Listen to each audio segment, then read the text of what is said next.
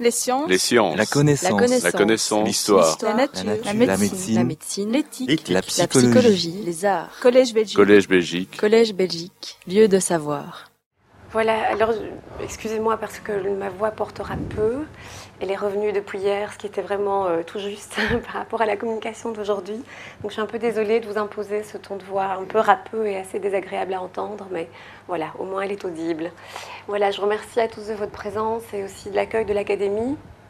Euh, en rappelant aussi peut-être que effectivement ça fait deux ans maintenant qu'on avait organisé conjointement hein, l'exposition monographique qui se voulait être une somme en fait de l'œuvre de Gilbert Fastenakens au botanique mais que ce moment a surtout été un moment euh, de finalisation aussi d'une monographie euh, donc sous forme de livre publié euh, à la fois par CFC Éditions et par ARP Éditions, dont Gilbert Fastenakens était aussi l'une des chevilles ouvrières et fondateurs. Donc là, on reviendra peut-être à un moment donné aussi sur ton activité éditoriale, qui a permis aussi l'existence de toute une série de publications liées à la photographie contemporaine. Euh, donc un moment qui était un moment somme et qui se justifiait au regard eh bien, d'une production qui, euh, effectivement, avec le recul, euh, fait date et notoriété aussi dans, dans l'histoire de la photographie, non seulement en Belgique, mais aussi, bien sûr, à l'échelle internationale et sur un retentissement véritablement international. Donc il avait là une œuvre, je pense qu'on peut le dire, repère, au point d'ailleurs, vous l'aurez sans doute remarqué dans l'intitulé de la conférence, qu'il s'agissait d'un entretien avec Fastenakens, comme on, aurait un entretien avec Picasso, par exemple. voilà, tu seras le Picasso de la photographie désormais. Voilà. Voilà. Alors, ce qu'on vous propose donc, comme format, ben, c'est un petit peu un format de, dialogue, euh, ben, d'une part évidemment entre nous deux, mais surtout bien sûr avec les œuvres qui vont vous être projetées, et on le souhaite bien sûr aussi, dans un troisième temps avec la salle, puisque vous êtes nombreux et on espère aussi pouvoir poursuivre euh, voilà, ce dialogue avec vous. Alors le fil conducteur n'est pas très original en soi, mais permettra en tout cas d'aborder de manière consécutive euh, les différentes œuvres par série, puisque c'est vraiment la procédure hein, euh, qu'a choisie Gilbert depuis l'origine, c'est de travailler sur la durée, euh, sur des thématiques photographiques, voire même parfois sur des motifs ou des territoires, qui vont chaque fois demander eh bien, une investigation photographique sur un long terme. Et donc un investissement, en général même sur plusieurs années consécutives, et qui vont donner lieu à des ensembles d'images dont je vous propose qu'on traverse un petit peu les, particularités euh, les unes à la suite et qui nous permettront effectivement de retracer un parcours en photographie, mais qui basculera aussi vers l'image en mouvement, puisque c'est désormais aussi maintenant le support qu'utilise euh, Gilbert Fastenakens, à savoir la vidéo, comme une espèce de suite logique d'une image qui à un moment euh, viendrait à s'animer. Donc je vous propose un premier point de départ qui sera donc voilà l'œuvre inaugurale, hein, euh, qui a d'ailleurs aussi ben, fait connaître Gilbert Fastenakens à très large échelle, et qui est la série Nos. Et donc là, je te cède la parole. Nocturne. Euh, nocturne, pardon. C'est moi qui mélange, nocturne. Oui, oui, voilà. Donc oui, on a, on a choisi quand même de faire un parcours euh, relativement lisible, euh, parce que je pense que ces conférences s'adressent à tout public, donc pas seulement un public pointu sur la photographie. Euh, et on n'ira pas en deçà de 1980, où les premières images de noces, enfin 1980 derrière moi d'ailleurs, euh, font quand même déjà euh, 36 ans. Mais juste un petit préalable pour le travail noce, que je peux faire circuler comme ça pendant ce temps, pendant qu'il... euh, Donc nocturne. euh, Tu nocturne. vois, les deux à confondre. Nocturne. Euh, c'est que je viens, avant, avant de, de travailler de manière de nuit, sur des, très longs temps de pause, je viens du monde du reportage, euh, sans avoir jamais travaillé, je veux dire, professionnellement, mais en me mettant dans des conditions, en tout cas, de reportage. Et euh, peut-être après 3-4 ans d'avoir, disons, euh, mis toute, l'énergie euh, vers ça, hein, puisque j'avais quelques modèles comme ça de photographes, euh, euh, plutôt photographes humanistes, euh, William Eugene Smith pour euh, les années 50-60, Koudelka peut-être qui était plus récent dans les années 70-70. Euh, C'est euh, de- de- d'essayer travailler finalement, d'avoir des conditions de travail euh, en reportage qui étaient simplement de pouvoir rester euh, 5, 6, 7 mois euh, entièrement immergé dans, dans une chose. Cette chose euh, était, sans avoir nécessairement d'affinité avec ça, c'était les, les fêtes folkloriques et les processions. de par l'Europe, l'Europe du Sud essentiellement. Alors, les seules affinités qu'on pouvait avoir avec ça, c'était simplement peut-être le fait qu'il y a suffisamment, quand, je ne sais pas, est, réuni un certain nombre de personnes sur, une procession, si je pense à Fatima ou des choses comme ça au Portugal, où il y a un million de personnes au moment du, pic. Euh, c'est un million de possibilités, de situations pour quelqu'un comme moi qui euh, euh, était curieux et cherchait les coulisses un petit peu de, nos vies à chacun, même si elles étaient là un petit peu mises en scène par, par, par ce, jour un petit peu extraordinaire. Mais donc je suis arrivé aux nuits en fait parce que après quatre ans de ce régime, 4 ans d'un régime assez intense, 1000 hein, films par an, ça fait 36 000 vues par an. Euh, époque où il fallait encore développer, ce n'était pas du numérique. Euh, donc ça veut dire qu'il y a une, espèce de... C'est comme si je jouais mes gammes, euh, que d'une certaine manière, après ça, quand on fait 8-10 films par jour, qu'on se lève à 9h du matin, quand ça se termine à 22h, euh, que le lendemain c'est le même régime. Il y a comme une espèce de, de gamme qui est surjouée et qui amène à une maîtrise. Mais quelle maîtrise? Une maîtrise formelle essentiellement, euh, mais qui est vidée peut-être aussi un petit peu de l'essentiel, ou en tout cas que je ne parvenais pas en tout cas à, tout à fait à habiter. Et avec les nocturnes, euh, pour la première fois, euh, euh, quelque chose que je vais vivre difficilement d'ailleurs en reportage, qui était l'impression de ne jamais être au bon endroit. Donc je, passais mes journées à courir après les situations et il y avait une, difficulté à être simplement là où j'étais. les nuits, les nuits urbaines, puisque ça va se passer quand même dans un premier temps avec des éclairages urbains, il y a d'abord euh, un temps de pause, un temps de pause qui va de deux minutes à une heure et un peu plus quand je vais finir par travailler rien qu'avec la pleine lune. Euh, donc ça arrête d'une certaine manière le mouvement. C'est comme si on était, euh, il n'y avait plus qu'un décor. Et d'ailleurs, une très grande théâtralité dans les, dans les images urbaines. Il y a une frontalité aussi, une envie de ne plus justement jouer de la forme, euh, juste une, frontalité, un face-à-face, un théâtre dont les acteurs sont, sont, absents, mais dont on sent très bien que c'est avant ou après la scène.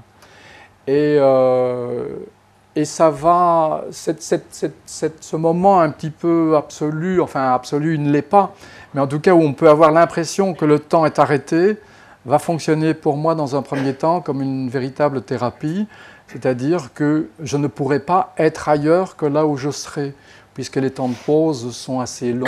Je dois les accompagner, y compris même euh, dans la, manière de compter, parce qu'au début, je n'avais pas de chronomètre. Alors, quand quelqu'un, je suis à 122, 123, 124 secondes, 125, et puis quelqu'un vient et me demande qu'est-ce que je fais, je ne peux pas. Enfin bon, voilà, c'est des micro-anecdotes, mais, mais qui disent que euh, je ne pouvais être nulle part ailleurs que l'endroit qu'accompagnant d'une certaine façon ces vues. Et ces vues, vont donner une, euh, d'abord oui, une théâtralité de la ville, il y a, bon, mais aussi une espèce de, de, silence, de, pesanteur.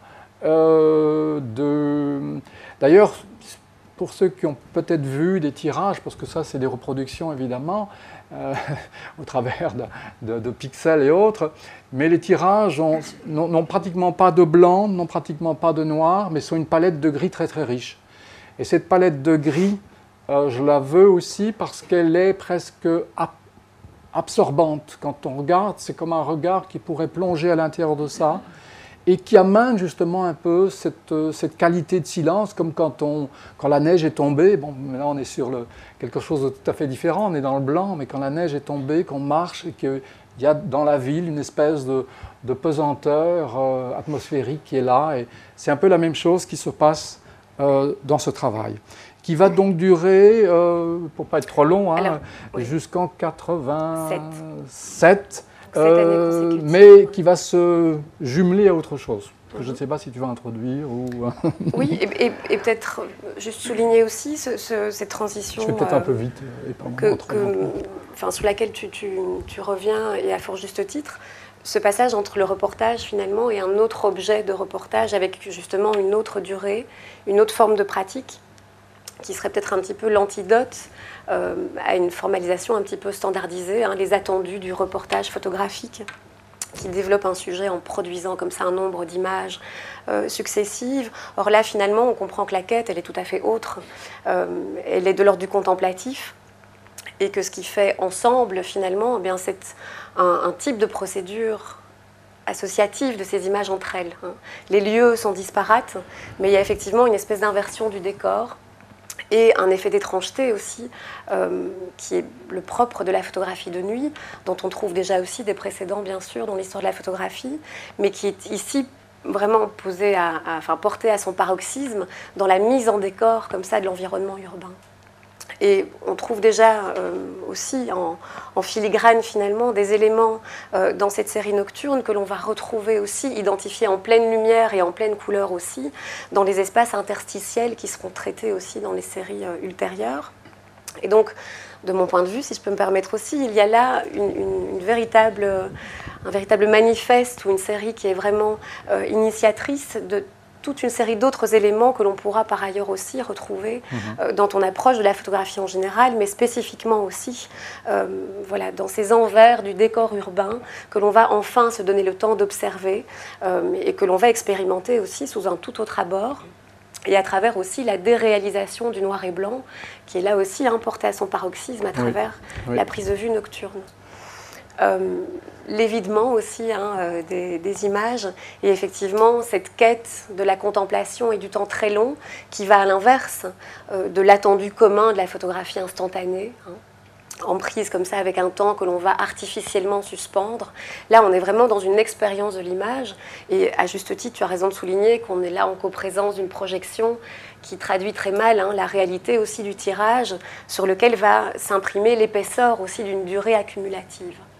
Donc on est vraiment là dans le contre-pied, en effet, de la logique de reportage, dont tu ne retiendrais qu'en en, substance finalement l'essence de la communication, c'est-à-dire la nécessité pour le spectateur à prendre le temps de l'observation et de la contemplation. Oui, c'est vrai que si par exemple, dans ce que tu disais, peut-être pour une image comme ceci, où on est dans les dans l'envers du décor, littéralement, on est derrière des murs, etc. Mais où d'un coup, le, le, le, l'image n'est construite que par l'éclairage public. Hein, si on a ce triangle dans le fond du mur, puisque c'est le coin d'un mur qui est donné par euh, deux, euh, deux lampes euh, vapeur de sodium, éclairage de rue, d'un coup il y a une image qui ne peut exister que la nuit, elle ne peut pas exister le jour. en ça, je ne suis pas, ceci dit, qu'un photographe de nuit. Enfin, je ne suis pas photographe de nuit parce que je renverrai, comme je dis toujours, euh, la proposition dans l'autre sens, alors vous êtes photographe de jour si vous ne faites pas la nuit. Et, on voit que photographe de jour, ça ne veut rien dire. Donc la nuit, ça ne veut rien dire non plus. Mais ça se passe la nuit, effectivement. Et en se passant la nuit, il y a des, il y a des basculements comme ceux-ci qui amènent une espèce de pyramide, une espèce d'oasis urbain. Enfin, c'est le, c'est le, le, le, disons, d'une certaine façon, la chose que j'ai envie de me jouer et où on voit par exemple ici un travail qui fait tout de suite suite, mais qui est dans l'année de 80-87, mais qui se passe toujours la nuit aussi, et qui va s'appeler Essai pour une archéologie imaginaire. Et où effectivement, avec des éléments qui sont tout à fait des éléments euh, descriptifs, tout est reconnaissable, plus ou moins. Enfin, ici, on est dans l'architecture industrielle, mais architecture industrielle euh, ou archéologie industrielle qui n'intéresse presque plus le monde de l'archéologie, euh, mais on, bascule vers une autre archéologie, une plus généraliste ou plus celle dans la mémoire, comme ça un peu collective, euh, où on pourrait être, je ne sais pas, Luxor, on pourrait être un temple aztèque, ou je ne sais, enfin bon, la forme émane en chacun de nous euh, des, des, projections. si on sait réellement ce que c'est, c'est une ancienne cimenterie. euh, dont les, piliers à gauche euh, étaient probablement simplement, enfin, ne reste pratiquement plus qu'une structure très élémentaire. Et j'ajoute évidemment à ça une chose qui n'était jamais arrivée non plus dans le, paysage urbain de nuit, c'est que je voulais vraiment que ce soit un temps arrêté. Alors quand on a 8 minutes de pause euh, dans une rue où il y a du passage, il, se veut qu'un cliché de la, photographie de nuit, euh, que les jeunes photographes aiment beaucoup, ou que les photographes amateurs aiment beaucoup, c'est évidemment d'avoir les tracés euh, jaunes ou rouges ou, blancs, si c'est en noir et blanc, du passage des voitures. Donc moi en fait je travaillais à la chambre, donc l'objectif reste ouvert et chaque fois que j'entendais une voiture qui allait passer, je mets la main devant, elle passe. voilà, je ne voulais absolument qu'il y ait un temps euh, suspendu d'une certaine manière. Et ici, pour la première fois, sur un temps de pause d'une heure, euh, je laisse une planète, je ne sais laquelle, euh, se marquer et parce qu'évidemment, ça concourt et ça vient renforcer d'une certaine façon cette idée d'archéologie imaginaire. Ça lui donne d'un coup quelque chose de plus euh, lyrique ou de plus temporel, tout simplement. Et, et, ce sera le mode opératoire un petit peu de la suite de ce travail. Alors, peut-être aussi pour resituer donc cette série, hein, cette seconde série dans, le temps, euh, donc qui t'occupera entre 1983 et 86. Elle participe donc d'une commande plus vaste et je voudrais peut-être revenir aussi sur cette contrainte éventuelle de la commande, qui est une mission photographique organisée dans les années 80 en France, qui est la mission de la Datar, qui a vraiment convoqué toute une série hein, de, photographes plasticiens à explorer des portions de territoire et à en restituer aussi eh bien, leur propre expérience photographique, leur propre représentation visuelle. Et donc là, on, retrouve aussi ces effets de déréalisation qui étaient déjà bien présents dans la série précédente Nocturne, euh, avec aussi cette épaisseur temporelle que tu nommes archéologie, puisqu'effectivement, elle, elle s'intéresse aussi à l'héritage d'un patrimoine industriel. Mais la question que je voulais te, renvoyer, c'était qu'a représenté pour toi aussi cette contrainte de devoir travailler sur un périmètre? Comment répond-on finalement à une commande euh, qui balise déjà à ce point l'attente, peut-être? Et mhm. comment est-ce que, le cas échéant, tu l'as contourné mhm. Mais je, me rends compte avec le temps, j'avais 29 ans quand la mission photographique de la Datar euh, m'est tombée dessus d'une certaine façon. J'étais le plus jeune photographe. Euh, le plus âgé était Robert Doineau, qui venait plutôt du monde du, reportage. Entre les deux, il y avait déjà des gens qui étaient peut-être plus plasticiens.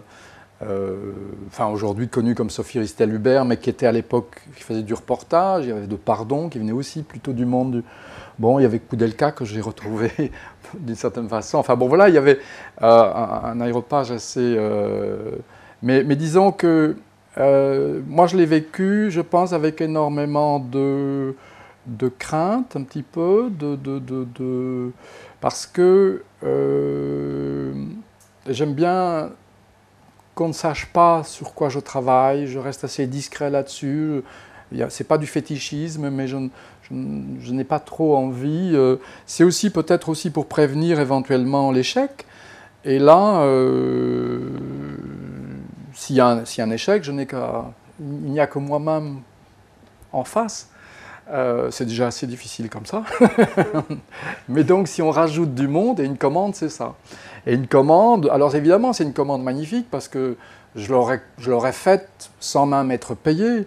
Euh, puisqu'il s'agissait peut-être aussi de, de, regarder, enfin du moins la proposition que j'ai faite, hein, enfin, c'est une remontée très courte aussi dans l'histoire, c'est qu'avant d'être photographe, je suis ajusteur-tourneur.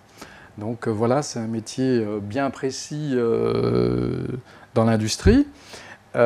et donc je voulais un petit peu... la DATAR est cet organisme qui à l'époque dépendait du, du Premier ministre en France. Aujourd'hui, il n'y a pas cette collusion-là.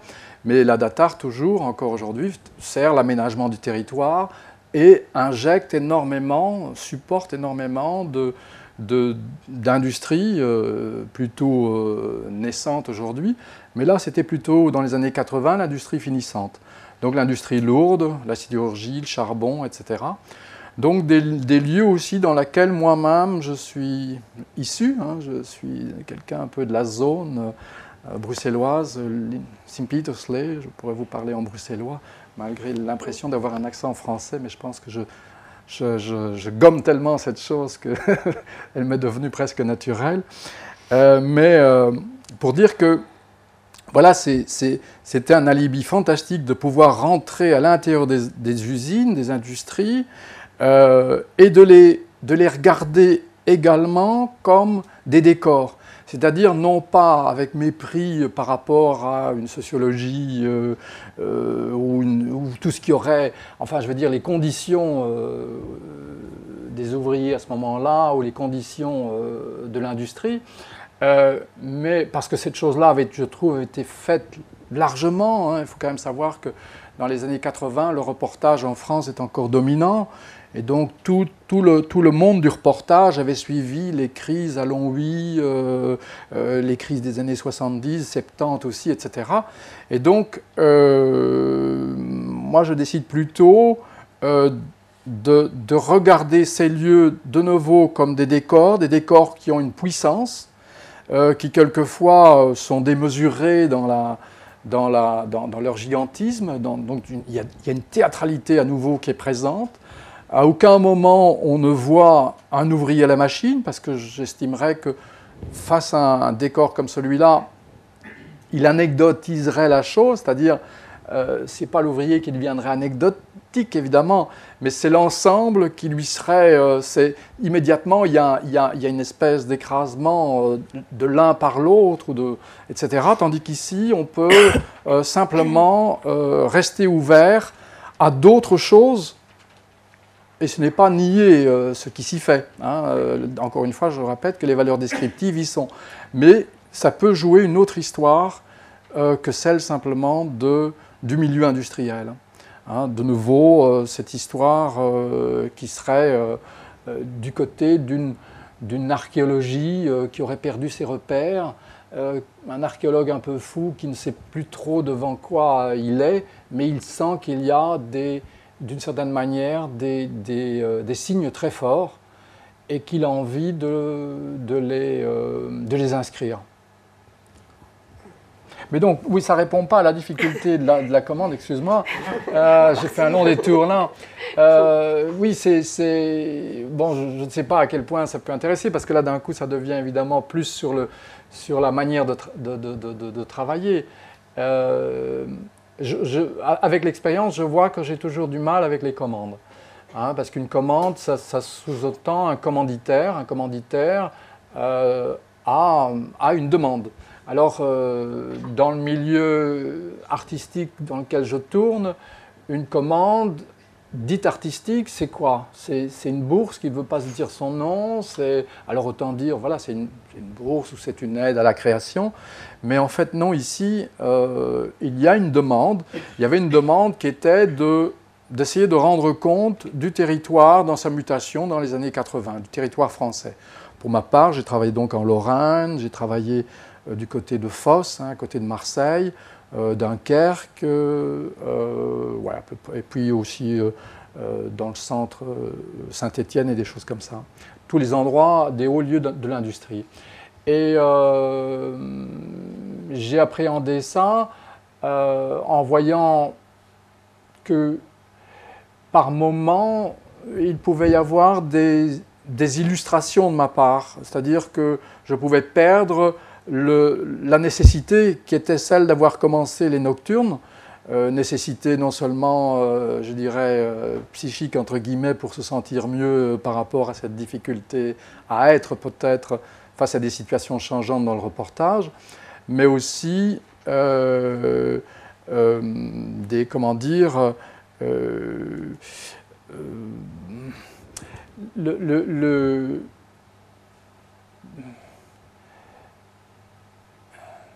J'ai perdu le fil, mais il va, revenir. C'est un Alzheimer qui arrive peut-être, je ne sais. Euh, Mais enfin, pour dire que oui, quand même, dans le, la nécessité euh, d'un travail a toujours été pour moi quelque chose de fondamental. Et là, la nécessité devient extérieure. Même si le tissu est le même, la nécessité, elle est autre, elle est commanditée d'une certaine façon. Et donc, implicitement, il y a euh, est-ce que l'autre attend quelque chose? Est-ce que je dois faire des choses pour l'autre? Et je me rappelle très très bien que euh, j'étais tellement angoissé que, euh, à un moment, je me suis enfermé un week-end entier à Paris, où il y avait l'entièreté des archives, des planches contact de tous les photographes, et où j'ai presque regardé tous les photographes qui m'intéressaient. Je ne dirai pas les noms ici. mais pour voir, et ça m'a rassuré. Parce que d'un coup, on fait des tonnes de merde chacun. Mais vraiment. Et, mais c'est comme si on avait besoin à un certain moment aussi d'exulter, d'exulter certaines choses, de, de, de, faire des tours de terrain, de faire des, des échauffements pour arriver à des moments d'éblouissement et des moments qui, Hein, c'est un petit peu ça que j'ai toujours pratiqué aussi, c'est l'intelligence du retour du terrain. La seule intelligence que je m'accorde, c'est plus ou moins celle-là. C'est-à-dire qu'à un certain moment, il peut y avoir une forme d'intuition qui, est à l'œuvre, et donc dans la commande, il y a une forme d'intuition qui est à l'œuvre, une intuition qui a un terrain donné, mais dans un premier temps, euh, je ne veux rien savoir du territoire sur lequel je travaille. J'ai envie d'y aller euh, très librement. Et puis je regarde les contacts, je regarde ce qui a été fait. La chambre 4-5 inch, c'est un outil lent, mais je travaille quand même assez intensivement avec malgré tout, pour que quand il y a 400, euh, 600 plans vus, plan, 4-5, euh, qui est déjà énorme, hein, il y a quelque chose qui va sortir et qui va devenir peut-être pour moi la direction à suivre. Et c'est cette intelligence-là, avoir ça, c'est celle aussi de pouvoir s'incliner par rapport à ce qui monte. C'est-à-dire que c'est plus intelligent que je ne suis. C'est dans ce sens-là, c'est la réalité, enfin, c'est la, seule réponse d'ailleurs, euh, si on ne veut pas que le travail soit seulement une illustration de l'esprit, qui est souvent très mauvais, ou une illustration de ce que le commanditaire attend.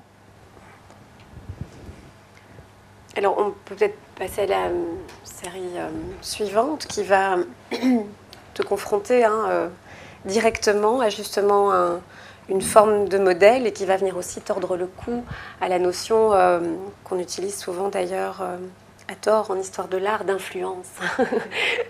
Euh, et, donc parfois d'ascendant comme ça, d'un modèle qu'on ne viendrait que répéter. Euh, tu as, par l'image, rédigé en 1986 un hommage irrévérencieux à Robert Adams. Alors grande figure hein, euh, d'une photographie typographique sur, enfin typologique pardon, sur le territoire américain et qui a travaillé aussi sur ces, ces espaces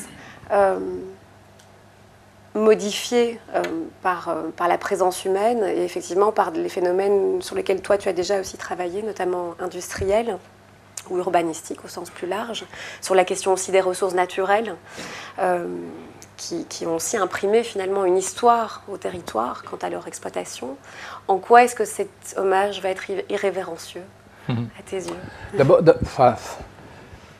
irrévérencieux parce que c'est presque une irrévérence par rapport au, cheminement de Robert Adams, qui a un engagement euh, écologique de la première heure et qui, dans un travail bien précis auquel je fais presque, enfin, qui est presque pratiquement citatif, et je m'en excuse parce que ça devient une petite histoire à l'intérieur de la photographie, euh, voilà, mais qui s'appelle, un, livre qui s'appelle euh, From the Missouri West, et où en fait, si on connaît aussi l'origine de ce travail pour Robert Adams, c'est qu'il va sur les traces de ses aïeux, euh, arrière, arrière, grands-parents, enfin, je ne sais à combien de générations, et qui euh, ont découvert euh, ce territoire comme on vendait probablement à l'époque, c'est-à-dire une espèce d'Éden nouveau qui est le, territoire américain. faisant fi évidemment des primo-arrivants, enfin des primo-arrivés plutôt, enfin bon, peu importe, et, on sait sur quelle brutalité ça repose, mais mais ce que Robert Adams travaille, c'est au-delà du cheminement qu'a fait ses aïeux, c'est sur un territoire euh, qui s'appellera d'ailleurs plus paysage, mais qu'on va appeler littéralement territoire, mais qui est un territoire déjà entièrement euh, changé euh, par la main de l'homme, entièrement usé, usagé, et même si on a l'impression qu'il qu'il est, qu'il est, complètement encore vierge, etc., il y a toujours des détails à l'intérieur qui, voilà, paysage, euh, comme on appellerait aujourd'hui, parce que je vois un, jeune doctorant qui fait un travail là-dessus, euh, l'anthropocène, hein, qui est un nouveau mot, enfin un mot d'une dizaine d'années sans doute, mais qui dit bien ce qu'il dit. Je vous renvoie à Wikipédia, vous verrez, c'est assez simple à comprendre, mais bon, voilà. Et donc, euh, moi, je vais aussi, en voyant ce territoire, d'abord, je, je, suis une espèce de vampire. Hein, je suis quelqu'un qui regarde les photographes euh, en pouvant en devenir le photographe. Hein, il y a un film Zelig, je pense, de Woody Allen, euh, où il dit que si on le met à côté d'une bonbonne bleue de gaz, il deviendrait une bonbonne bleue de gaz. Donc j'ai cette capacité à, à, parler comme l'autre s'il est à côté de moi. Et bon, voilà, c'est une force ou une faiblesse, on verra comme on veut. Mais en tout cas, euh, Robert Adams, euh, et From the Missouri West particulièrement, je n'ai pas compris ce travail quand je l'ai vu. Mais j'avais ce livre chez moi. Et quand j'ai vu le territoire, euh, qui est un territoire, et c'est en ça qu'il est irrévérencieux, c'est un territoire qui n'est pas naturel. C'est un, territoire fait de scories, c'est les, hautement toxique d'ailleurs, c'est les mines de potasse euh, à, Mulhouse, donc dans le nord-est de la France. Et euh, qui est un territoire pour moi qui était d'abord, euh, bon voilà, qui a des racines un petit peu bâtardes comme ça, dans lesquelles je me retrouve assez aussi, hein, je ne vais pas m'alanguir là-dessus, mais voilà. Et, euh, mais surtout, je reconnais, c'est un, type de paysage que j'ai déjà vu quelque part. Et je vais travailler littéralement de manière citative pendant presque neuf jours. C'est le travail le plus court euh, que j'ai fait, mais où euh, je rentre de l'intérieur parce que même aujourd'hui, pour des gens qui ne sont pas habitués à la photographie, c'est des images qui sont toutes, sauf immédiatement, généreuses. Euh, dans, ce qu'elles ont peut-être à donner. Elles posent une, écriture euh, qui n'est pas simple, euh, une écriture qui, peut sembler même un petit peu froide entre guillemets, ou voilà, mais qui prend ses racines, et c'est là aussi évidemment le côté citatif. Robert Adams, c'est quelqu'un qui a beaucoup, beaucoup regardé les photographes du 19e siècle, et donc, entre autres, pour les plus connus, Carleton Watkins ou des gens comme ça, qui ont 1870, 1870 aux États-Unis. mais il les a regardés pas seulement pour ce qu'ils pouvaient, euh, euh, pas seulement sur quoi ils étaient commandités, parce que c'était aussi des photographes commandités à l'époque, mais aussi dans leur procédure et dans leur écriture. Et donc, simplement pour revenir sur une seule chose, et c'est la seule chose dont, auquel je parlerai, voilà par exemple ici, enfin encore que... Hmm, bon, je reprends cet exemple-là, qui n'est pas le meilleur exemple peut-être, mais euh, quand on a une photo, par exemple, c'est toujours un exemple que je donne parce que je l'ai littéralement euh, vu comme ça aussi, euh, comment on photographie les, grandes prairies aux États-Unis? C'est un paysage assez morne, hein, fait d'étendues énormes, euh, si on a le soleil, et je ne vous parle pas de technique, je vous parle littéralement d'écriture photographique, si on a le soleil derrière soi, euh, eh bien, on a tout qui a même valeur. Alors qu'il suffit de le mettre au zénith, enfin, on ne le met pas, d'attendre qu'il soit au zénith légèrement avant, c'est-à-dire à contre-jour, et d'un coup, on a tout ce qui est face à nous, un peu comme ici, hein, euh, légèrement à contre-jour, tout ce qui est face à nous est en ombre. et tout le reste est quand même éclairé. Et d'un coup, on a ces herbes qui parviennent à, vivre de l'infiniment petit, enfin de l'infiniment proche à l'infiniment lointain. Et c'est ce qui fait que d'un coup, quand on a un Carleton Watkins devant les yeux, pas seulement parce que c'est fait à la chambre 50-60 cm, je ne sais pas en inch, euh, qui est d'une beauté inouïe, mais on, plonge littéralement grâce simplement à ça. Alors évidemment, à l'époque aussi, euh, il fallait assez bien de lumière, mais il y avait quand même, ce n'était pas des aveugles, il y avait évidemment déjà une, connaissance, je dirais, et pas un savoir euh, de, la, de, la, lumière et de, et de, la procédure pour ce type de paysage. Si on regarde Robert Adams, il a employé la même chose, et moi je n'ai fait que hériter de ça. Donc en fait, il s'agirait maintenant de produire un hommage irrévérencieux à Fastenakens pour pouvoir euh, continuer un peu comme les cartes postales au cette lecture du territoire. Euh, mais on peut peut-être passer alors à la série chronologique, en tout cas suivante, qui est Nos cette fois, euh, et qui, qui elle aussi présente une, épaisseur hein, bah, à la fois On est vraiment face à une densité d'une portion euh, de paysage et en même temps aussi une épaisseur historique sur laquelle je suppose tu vas revenir et qui permet là aussi hein, de faire corps dans la série et de donner un dénominateur commun à l'ensemble de ces images. Oui. Si ben, contextualises. Le, le... Il y aura des allers-retours constants dans mon travail. À la fois quand je sens qu'une écriture devient trop facile, je vais vers quelque chose qui, euh, qui peut repousser qui peut repousser le public ou qui peut repousser, euh, qui donne en tout cas une forme de difficulté à, appréhender le travail. Ici, au départ, c'est une commande, euh, mais ce travail n'est pas issu de la commande, mais c'est par une commande que je découvre où on me demande de photographier six abbayes prémontrées euh, en, Champagne-Ardenne. Et je me trompe et je tombe sur les hauteurs d'une forêt euh, qui est la forêt de Vauclair. Euh, et en fait, euh, je vais aussi très rapidement voir que cette forêt a une densité. c'est en plein été, alors que toutes les photos pratiquement après se feront en hiver. C'est en plein été. c'est une forêt qu'on ne parvient pas à pénétrer réellement. Elle est bouffée par des lianes parasitaires, etc et elle est faite d'énormes cirques, enfin des, espèces de, creux comme ça, euh, dans lesquels il y a aussi des végétaux qu'on poussé, enfin bon.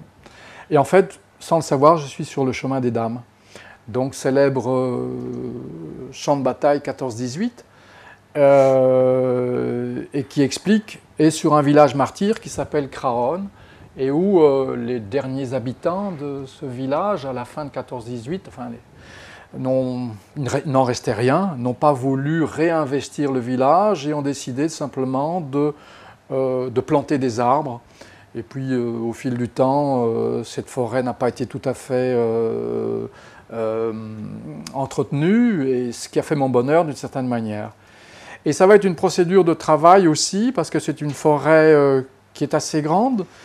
la procédure de travail va être celle d'essayer d'être de nouveau, même euh, de jour, je vais retrouver les mêmes travers que j'avais en reportage de jour. C'est-à-dire, même si je travaille à la chambre et que c'est un matériel relativement lourd, euh, d'avoir toujours l'impression que ça se passe ailleurs. Et avec ce travail-là, pour la première fois, peut-être un peu par obligation, hein, puisque c'est quand même plus ou moins euh, selon le pied qu'on a 15 kilos, euh, plus euh, tous les... Donc on se massacre assez vite le pied, donc très vite on le pose. Et quand on pose le pied euh, et qu'on laisse, bon je l'ai déjà dit en texte et je le répète parce que c'est une expérience de toute façon qui est, qui est toujours vivante en moi, euh, et qu'on laisse passer un peu les fébrilités des lumières, qu'on n'essaye pas de répondre immédiatement euh, aux images qui paraissent très évidentes et tout, on s'assied là, euh, on se fond d'une certaine manière, on commence même à voir des choses qu'on n'avait jamais vues, des sentiers pris par, par, par, le gibier si on est chasseur, mais tout simplement par les animaux de la forêt. Euh, des, champignons qui poussent euh, à des endroits euh, improbables, et tout ça en restant assis. et en essayant de faire le moins possible et en essayant de saisir le moins possible les choses. Et arrive alors à ce moment-là, pas toujours, et c'est d'ailleurs aussi une des leçons, c'est que si on essaye de se saisir de ces moments-là, ils n'arrivent plus.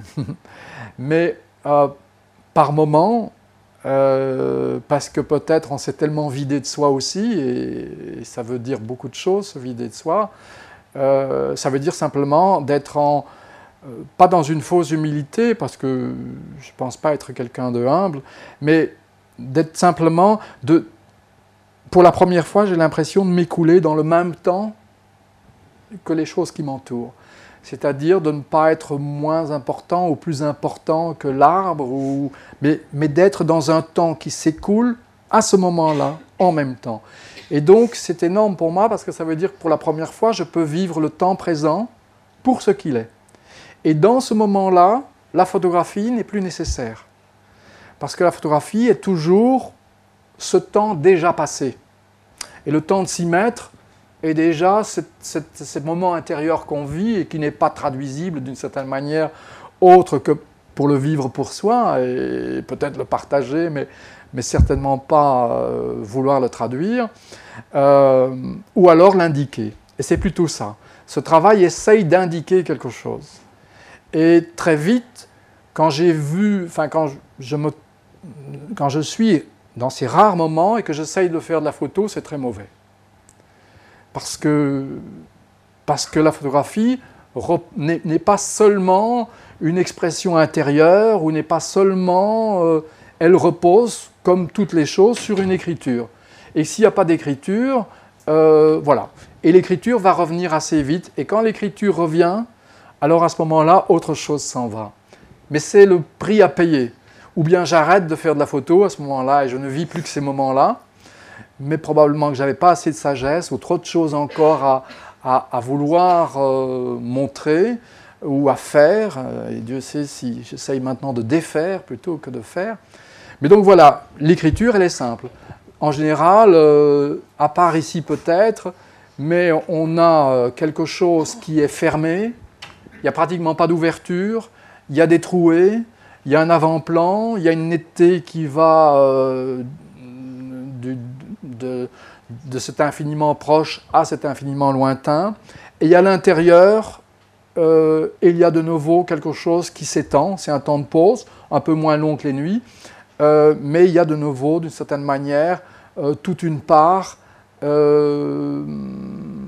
bon, sur lequel on pourrait s'étendre, mais je n'ai pas envie d'induire ou d'incliner le, regard que vous pouvez avoir par rapport à ça.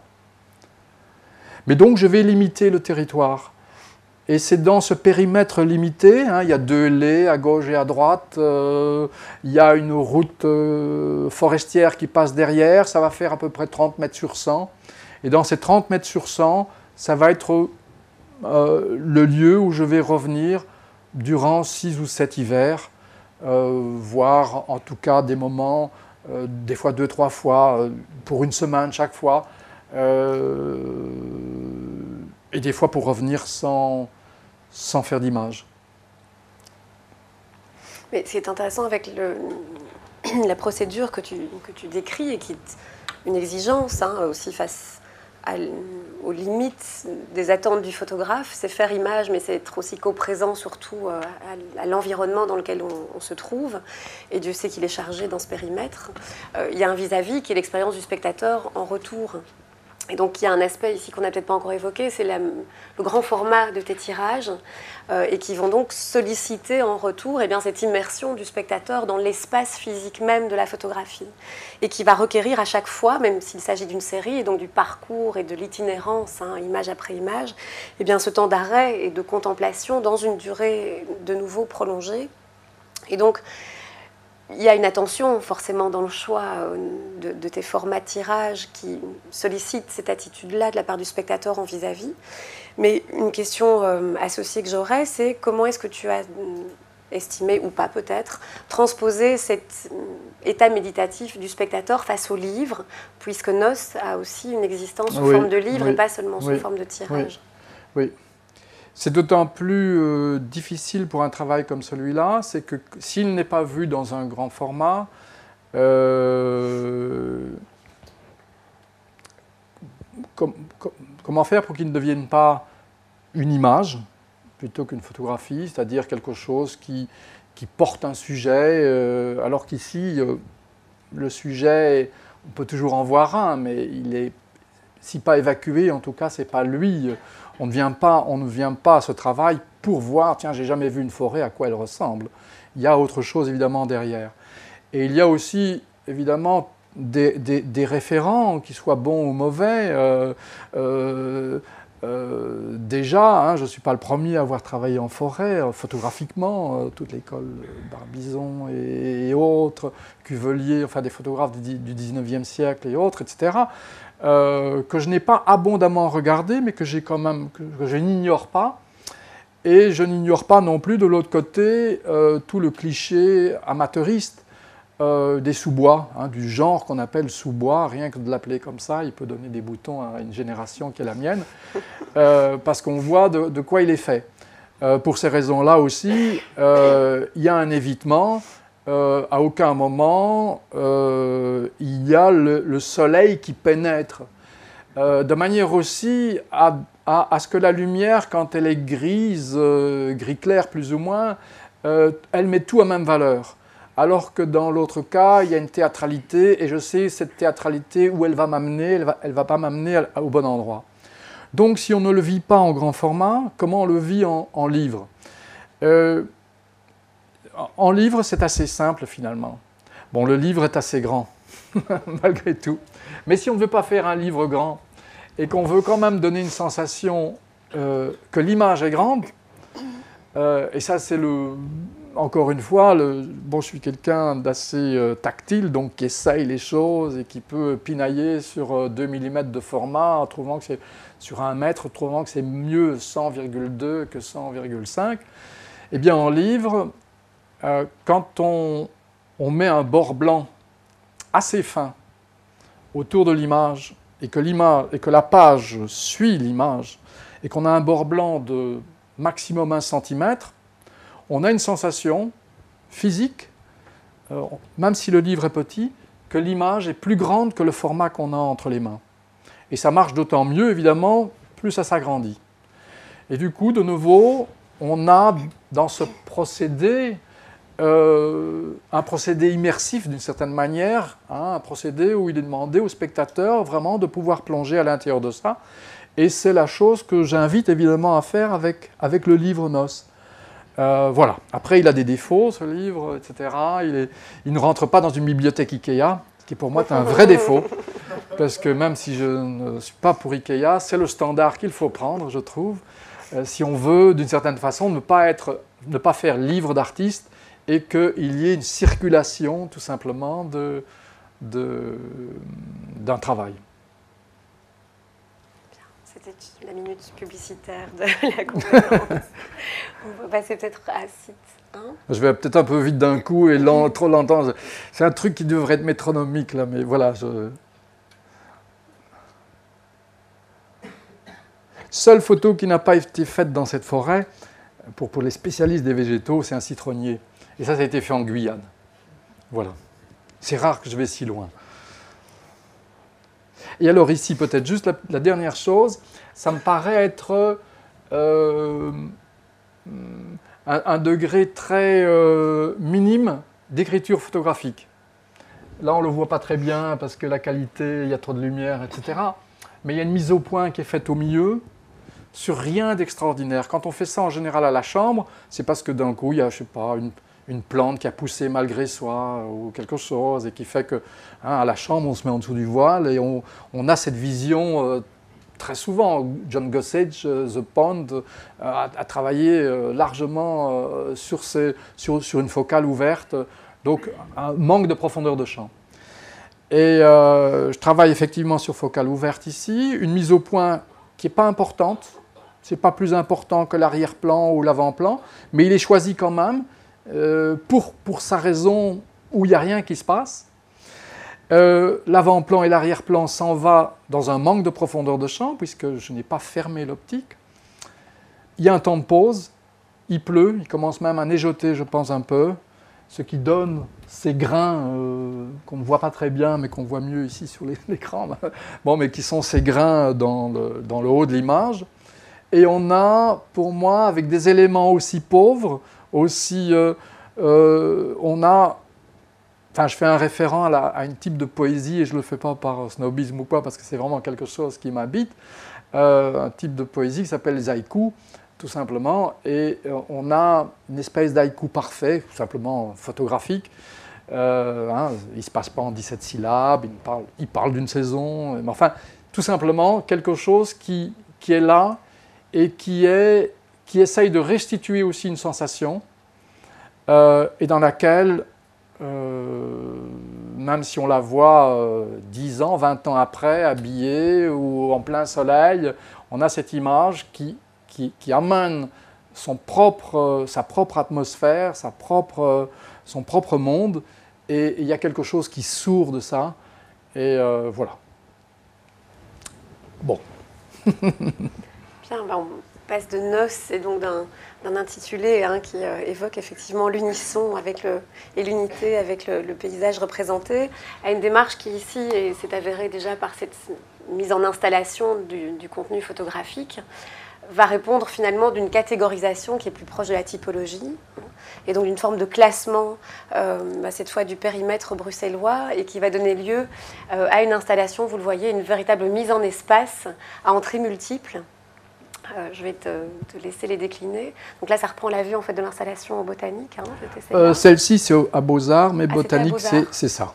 Voilà. Mais je ne sais pas si on la voit plus et donc avec un, un ouais, dispositif ici, ici, qui était légèrement surélevé et qui permettait donc aux, aux spectateurs, ouais. alors dans la première version hein, et dans l'idéal de pouvoir tourner donc les pages des différents cahiers qui étaient chaque fois euh, ouverts sur ces doubles pages, mais dès lors que c'est un tirage unique euh, et donc fragile, euh, avait été pour l'exposition du botanique hein, ouvert et dont les pages étaient tournées alors quotidiennement, ce qui permettait aux visiteurs qui reviendraient dans le même lieu d'exposition eh d'observer à chaque fois finalement une nouvelle version euh, -hmm. quotidienne euh, qui était mise à jour par ces pages qui étaient tournées au fur et à mesure.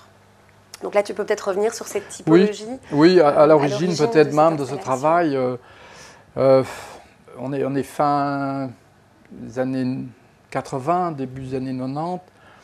Et euh, je le dis comme ça, par moments, je, sens que je suis devenu une espèce de mercenaire de la photographie, puisque mon travail de nuit ayant eu beaucoup de succès, euh, même encore aujourd'hui, je continue à vivre de ça et je ferai toujours des nuits. Heureusement, je rassure tout le monde, je, dors les nuits euh, comme tout le monde depuis 87, enfin plus ou moins. Mais, euh, il y a eu beaucoup de commandes et euh, assez souvent sur des lieux où on me demande, voilà, le Collège des architectes à Barcelone, euh, ce serait bien de travailler sur, euh, puisque Barcelone va devenir capitale, enfin, ville olympique, avant qu'on démolisse, est-ce qu'on ne veut pas faire un travail là-dessus, etc. etc.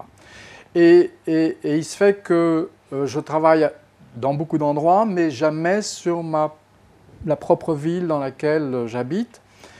Et euh, avec Christian Meinen, qui est aussi un photographe euh, qui interrogé là-dessus, à l'époque, on est allé voir Jean-Louis Godefroy euh, de l'espace contre-type, qui, qui, était le seul espace qui montrait vraiment de la photographie, hein, avant que, d'une certaine façon, on était encore dans des ghettos photographiques. Enfin, le début des années 90, c'est le début de l'acceptation de la photographie dans le, dans le milieu de l'art contemporain euh, qui ne venait pas des plasticiens, mais qui venait des photographes. Euh, et donc l'espace contre-type était un espace qui était là déjà depuis euh, le début des années 80. Et euh, on lui dit voilà, est-ce qu'on ne pourrait pas organiser une mission? Pourquoi vouloir une mission? Pas qu'on a l'envie d'être des missionnaires à tout prix, mais peut-être que tout simplement le fait de se sentir obligé, d'être encadré aussi par une structure, voilà. Et ça va donner lieu à cette mission euh, 04 degré 50 ou 50 20, à laquelle va participer aussi d'ailleurs Jacques Villet, euh, Marc Deneyer, je pense, à un moment. Et puis un cinquième, je ne sais plus qui. Euh, Daniel de Smet, voilà. Et, et, pour ma part, assez vite, je vais me rendre compte que euh, c'est aussi un défi. C'est euh, jusqu'à présent, je pouvais aller hors de chez moi et travailler et me mettre dans des conditions. À l'époque, il n'y avait pas de portable, de, tout ça. Donc, ça veut dire qu'on était, on était littéralement en photographie pendant 5 jours, 10 jours, 15 jours, un mois, avec de temps en temps un coup de fil de l'hôtel ou d'une cabine pour avoir des nouvelles de la famille. Et donc, là, je travaillais dans, la, dans ma propre ville, comment faire, comment faire pour avoir du recul, parce que c'est quelque chose, euh, l'usure du regard est une chose quand même aussi. Et donc, euh, à un certain moment, euh, je vais me rendre compte que je dois me mettre aussi dans des conditions de commande, c'est-à-dire je vais prendre un appartement qui est à 100 mètres de la maison. et, et, qui va me permettre de couper un petit peu avec la vie familiale à ce moment-là et de m'immerger. Et très rapidement, je vais travailler, je reviens juste sur les cahiers peut-être, euh, je vais travailler euh, de manière thématique. C'est-à-dire que je me rends compte que euh, je ne parviens pas à donner une cohérence autre que celle de me dire, voilà, les aspects de la ville qui m'intéressent, c'est quoi? C'est les chantiers. Et les chantiers à Bruxelles, ça continue aujourd'hui, mais dans les années, euh, fin des années 80, c'est le début quand même aussi d'une autonomie de la région bruxelloise, donc ils sont nombreux. Euh, c'est euh, le deuxième cahier, par exemple, là, je ne sais plus ce que c'est, mais enfin, on reviendra dessus s'il faut. Enfin, c'est juste pour me rappeler moi-même d'ailleurs quels sont les... Il y a huit cahiers. le cahier, cahier de verdure, ouais, voilà. donc les nuages, Verdure, grands espaces, chantiers, paysages urbains vus d'un premier étage, nouveaux sites, coins et les rues hantées. Voilà, hantées comme ça. Un T, euh, voilà. Mais, bon, et qui sont, en fait, et ce travail, dès le départ, je le, je le vois comme étant une espèce de... On a huit partitions qui sont tournées un petit peu au hasard, ce qui donne peut-être le ton euh, ou ce qui accorde peut-être l'entièreté des cahiers, c'est le cahier des ciels, qui sont des ciels en général qui ne sont pas des ciels moutonneux ou romantiques. Ça, c'est le cahier des chantiers. Hein. Bon, je vais montrer juste un ciel. Ça, c'est le cahier premier étage, paysage urbain, cahier des grands espaces, enfin des, vues en tout cas, euh, cahier des coins, cahier de verdure, cahier des nouveaux sites. Et les ciels, ils arrivent. Voilà. Et donc, c'est les ciels qui vont donner le ton. Et donc, ce travail doit être vu avec les sept autres cahiers à côté. Comme je viens de le montrer, ça n'a pas beaucoup de sens, euh, parce que quelquefois, les images n'ont pas été vues ou faites pour avoir suffisamment de force pour être toutes seules. Et, et si j'ai voulu ça aussi, c'est peut-être parce que comme je dis toujours dans ces balanciers qui vont d'un côté et puis de l'autre, et je sais que euh, j'aime bien peut-être ces grands écarts et j'aimerais bien un jour trouver peut-être l'équilibre entre les deux. Euh, mais voilà, à un certain moment, quand il y a trop de séduction dans un travail, il y a l'envie du contrebalancier qui amène quelque chose de plus difficile, ou en tout cas de moins, qui semble moins iconique qui semble moins immédiatement euh, l'image euh, qui va devenir... Euh, bon. Et donc ce travail m'a permis ça. Et chacun des cahiers qui a cette thématique est composé de 10 images. Et d'emblée, je voulais que ça se passe de manière aléatoire, c'est-à-dire qu'on tourne les cahiers. D'abord, je voulais que les spectateurs puissent le tourner eux-mêmes. Et puis ça, très vite, la première fois que ça a été montré, euh, on m'a appelé, on a dit que c'est pas possible parce qu'il y a des gens qui dessinaient des petits Mickey, euh, qui, euh, qui se léchaient le doigt, et c'est un papier photographique très fin. Aujourd'hui, on pourrait faire ça avec une imprimante, mais c'est un papier photographique réel qui fait 90 grammes et qui avait des qualités passées, puisque normalement c'était un papier pour les arts graphiques, donc avec des contrastes assez élevés mais il était tellement passé qu'il donnait cette grisaille qui me convenait très bien par rapport à l'empreinte que je voulais mettre sur cette ville, qui n'est jamais nommée. Et donc, euh, à un certain moment, euh, il a bien fallu remettre, ça en scène. Et donc c'est là les photos que vous avez vues, c'est-à-dire cette espèce de, d'arc euh, où il y a une petite cordelette qui empêche un petit peu les gens d'y aller, mais néanmoins, à, à, une certaine heure donnée, y compris même je pense au botanique, il y a quelqu'un qui va à l'intérieur de cet espace et tourne toutes les pages pour ne pas frustrer les gens. voilà, parce qu'il y a quand même 80 images. Mais le but, n'est pas celui-là. C'est pas une saga de voir les 80 et si on aurait raté un épisode, on doit revenir ou quoi. C'est vraiment d'essayer de laisser l'aléatoire faire, un peu comme les 100 000 milliards de poèmes de Queneau, hein, vous voyez, toutes ces petites bandelettes qui ont des phrases euh, et qui sont euh, euh, reliées par une spirale et qu'on met dans un ordre aléatoire et qu'on lit de haut en bas et qui font toujours un poème, qui font toujours quelque chose en tout cas. Et eh bien là, c'est la même chose. Il se peut que le cahier des ciels, on l'ouvre au quatrième jour ou à la quatrième page, euh, le chantier au deuxième, et ainsi de suite. Et on a quelque chose en face euh, de soi, une proposition de huit images. Et il y a des jours où c'est fort, et il y a des jours où c'est faible. Parce qu'il y a des images qui ne marchent pas bien ensemble. qui, voilà. Mais c'est accepté, et c'est pas, entre guillemets, moi qui contrôle ça. Euh, même si c'est le fond lui-même duquel c'est est issu, évidemment, je le contrôle. Tu me disais toi-même, en fait, les images ne sont pas nommées, on ne sait pas où on est. Euh, elles le sont par catégorie, mais on ne sait pas dans quelle ville, même si on devine, on se situe. Euh, c'est aussi un trait commun, finalement, à l'ensemble de tes séries, d'avoir des intitulés qui convient, encore une fois de plus, hein, une interprétation beaucoup plus large que simplement une lecture par la reconnaissance. Et l'expérience justement de presque kaléidoscopique de la ville, où on a du mal à la synthétiser en une image, mais en un champ de perception comme ça multiple, est vraiment retranscrite ici aussi, hein, dans cette diversité comme ça de catégories qui vont, elles aussi, provoquer ce même effet kaléidoscopique, d'une pluralité comme ça de, de visions, de représentations de la ville. Et en même temps, en allant aussi à contre-courant ben, d'une représentation commune de la photographie comme image une. Là, on est vraiment dans un déploiement en plus spatial qui touche au sculptural, parce que finalement, autant que les images eh bien, contribuent à cette impression aussi hein, de, déploiement euh, presque tridimensionnel, les lutrins, tout ce dispositif en fait d'installation euh, à proprement parler, qui permet de concevoir aussi autrement la photographie que comme une image accrochée au mur, euh, sous cadre, mais vraiment de l'expérimenter sous un autre aspect. Alors, tu faisais référence justement à la qualité spécifique du papier, à sa fragilité aussi dans le même temps, hein, qui convoque aussi un rapport à la mémoire qui est un petit peu évanescent, non permanent, euh, et qui va euh, prendre en partie aussi le contre-pied attendu d'une photographie qui serait euh, reproductible à l'infini. Hein. là, on est vraiment dans quelque chose d'unique, hein, par son format, par son existence matérielle.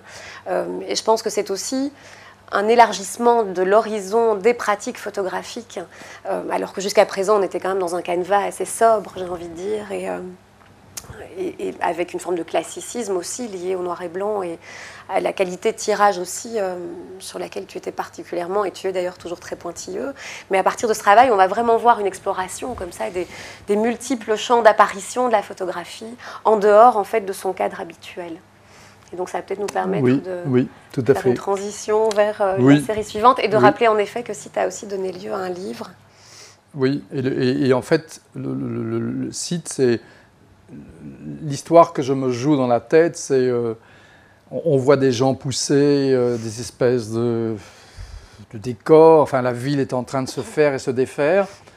on voit assez souvent des ouvriers qui regardent des plans, mais c'est comme si on avait perdu le plan original et qu'on ne savait plus très bien, mais qu'il faut continuer. C'est un petit peu ça notre histoire aussi. Euh, bon, il faut continuer malgré les choses. Et donc, c'est euh, voilà, c'est le parti pris. Mais c'est le parti pris que je ne suis pas obligé de vous dire là, mais qu'on est en, petit comité, donc euh, c'est un peu les coulisses. Quoi. Ça, c'était, oui, l'expo au botanique. Voilà, donc transition vers la couleur, hein, euh, vous l'aurez remarqué, euh, avec la série Site 2, euh, produite entre 1999 et 2003. Et l'arrivée presque tonitruante de la couleur. Hein, euh, on n'y a pas été habitué dans ton œuvre jusque-là. Est-ce que tu pourrais revenir sur cette dimension colorée qui apparaît? Euh, Pourquoi l'avoir associée soudainement, si l'on peut dire, même si c'est réfléchi aussi, à ce type de motif? Euh, Et pourquoi aussi avoir choisi alors même d'exploser le format? Je pense que c'est cette œuvre-ci qui fait 2 mètres et demi de, hauteur. Donc là, on est vraiment dans une hyper monumentalité. Mhm. oui. Bon, des, envies, euh, d'abord de n'avoir aucune frustration, d'essayer de partir avec assez peu de frustration de cette terre. Donc, euh, euh, essayer la couleur n'est pas un grand risque. sauf que on, veut, la plupart des, des, personnes qui m'abordaient ne mettaient pas en doute que j'étais un photographe euh, avec un travail artistique parce que c'était du noir et blanc. Bon, c'était un peu court évidemment. Euh, ça veut dire que si maintenant je continue en couleur, où, est, où sont les enjeux artistiques? Est-ce qu'ils ont disparu dans cette trivialité, dans cette, cette manière habituelle de regarder? Puisque, à part les chiens, paraît-il, personne ne voit en noir et blanc. Et encore, c'est faut encore le voir. Par contre, on rêverait en noir et blanc. Euh, bon, voilà, il paraît qu'on rêverait en noir et blanc. Bon, voilà. Donc, euh, cette part de l'inconscient pour le noir et blanc, et puis la couleur pour la trivialité du quotidien, la chose dans laquelle on se débat tout. Bon, euh, ça me plaisait assez. et puis, j'ai aussi très rapidement regardé, comme d'habitude. J'avais essayé la couleur avant, euh, sur, un, sur, une commande aussi, euh, quand le Luxembourgville est devenu capitale euh, culturelle. J'ai fait un travail un peu sous influence d'un photographe que j'aime bien, enfin que j'aimais bien en tout cas pour cette période-là, Bustamante, tout son travail qu'il avait fait autour de Barcelone. Et où on avait un travail qui était fait avec des lumières assez difficiles, puisque c'est la lumière du sud, lumière auquel je ne suis pas habitué, euh, dans laquelle il brûle aussi, etc. Enfin bon, tout ça pour dire que ce n'est pas ça que j'ai employé ici. Euh, ce que j'ai employé ici, c'est de nouveau cette lumière gris neutre euh, qui n'est pas seulement de l'école des Becker, mais qui est tout simplement une lumière que quand vous regardez la ville sous cette lumière-là, eh bien tout a une chance de vie. C'est-à-dire qu'il n'y a rien, il n'y a pas un spot qui est occupé à mettre quelque chose en plus. Et il y a même, si on travaille avec un film bien précis, à l'époque je travaillais avec un, film Fuji, enfin là je rentre, c'est comme si on employait une brosse Toroni ou je sais pas quoi, euh, numéro 8, et, et, bien avec un film bien précis, avec cette, et avec cette lumière, il y a une restitution qui n'est pas le réel. Et la photographie n'est pas le réel, évidemment. La photographie, c'est l'aventure de la construction de ce réel. C'est une construction, c'est toujours une construction. Et donc, euh, euh, la couleur euh, participe de cette construction, sauf que là, elle est, elle est sur peut-être sur une, difficulté un petit peu plus grande ou un a priori un petit peu plus grand, c'est celle du, du, regard de tous les jours, du regard quotidien. Voilà. Et le travail, enfin si tu me permets, alors, de, moins que tu veux en parler, mais sinon le travail va reposer euh, effectivement sur des, monumentalités, parce que j'ai aussi envie d'essayer ça. Hein, euh, même si aujourd'hui j'en suis revenu, euh, il y avait probablement de l'opportunisme là-dedans. Il y avait, parce que la forme tableau, c'est pas ça, hein, mais il y avait des, grands formats qui accédaient pratiquement à c'est comme si en, étant sur les grands formats, on accédait à un milieu auquel la photographie n'avait pas droit, mais c'est surtout le fait qu'on est devant une photographie assez idiote, euh, c'est-à-dire elle est frontale. Euh, enfin, la photographie elle-même n'est pas idiote. Le sujet l'est peut-être, euh, ce sur quoi ça repose, puisque dans un premier temps, ça repose sur une espèce d'abécédaire de forme euh, constructive. On ne va pas appeler ça de l'architecture, c'est de la construction. Hein. Et de toute façon, même si c'était de l'architecture, parce qu'il a bien fallu un architecte qui signe toutes ces choses-là, c'est les façades en souffrance de l'attente de quelque chose, des façades mitoyennes. Donc c'est des façades qu'on ne montre jamais, mais qui permettent à un certain moment, euh, parce qu'elles sont dans l'attente d'un bâtiment qui ne vient plus, qu'on commence à aménager, qu'on commence à décorer, etc., et qui ont une espèce de, de, dessin euh, très euh, primaire, mais en même temps de nouveau, la procédure photographique est très simple. C'est très serré, c'est un léger télé en 4-5 inches, un 210 mm. Hein, en 24-36, c'est même pas un 80 mm, c'est un 65, peut-être quelque chose par là, enfin pour ceux que ça intéresse, peu importe. Euh, donc, un écrasement de la profondeur, donc d'autant plus cette frontalité qui revient à soi. On est devant une bêtise euh, en termes de sujet, mais on est devant une force sculpturale. Il y a là-dedans des choses qui, moi, m'intéressent en tout cas énormément. Une, image comme ça ou une image comme ceci. Il y a cette, brutalité, euh, et quand on la vit dans ce format-là, il y a même un vertige.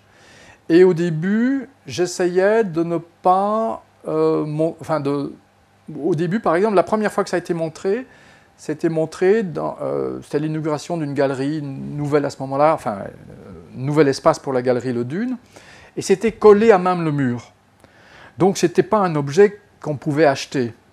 C'était collé sur les murs mitoyens à gauche et à droite, sans bord blanc, qui était comme une espèce de fenêtre euh, mitoyenne, et on avait un véritable vertige euh, de cette ouverture, mais aussi, de nouveau, je reviens à ce noir, pas ici peut-être, mais euh, pour, pour, pour, pour, certaines images, euh, bon, enfin, ça c'est autre chose, mais j'en parlerai aussi de toute façon. pour certaines images, en tout cas, où il y a des aplats de noir, de nouveau, où on a une très grande séduction, parce que c'est tiré sur un papier pigmentaire, mat, et on a presque envie de toucher, et en même temps, si le spectateur veut toucher, il est pris d'effroi s'il voit ce qu'il est occupé à toucher.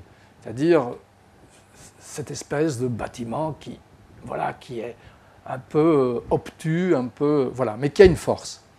Et ce travail, après, une fois que je décline cet abécédaire hein, au travers de, différentes lettres, mais il ne faut pas ici, ici d'y retrouver euh, des A, des B, des C, tout simplement une, une, une procédure de travail, euh, je vais aller voir aussi, et donc là c'est une part plus documentaire, si d'un côté elle était plasticienne, si on peut l'appeler comme ça, ou en tout cas une dimension sculpturale, dans une autre dimension, où les éléments se mélangent, et ne se mélangent pas numériquement, hein, mais là on a un, bâtiment à gauche euh, qui, la façade mitoyenne m'aurait peut-être convenu, etc. Enfin, les choses qui se mettent entre elles, on commence à parler d'urbanisme, d'urbanisme chaotique, mais pour lequel j'ai toujours une certaine tendresse.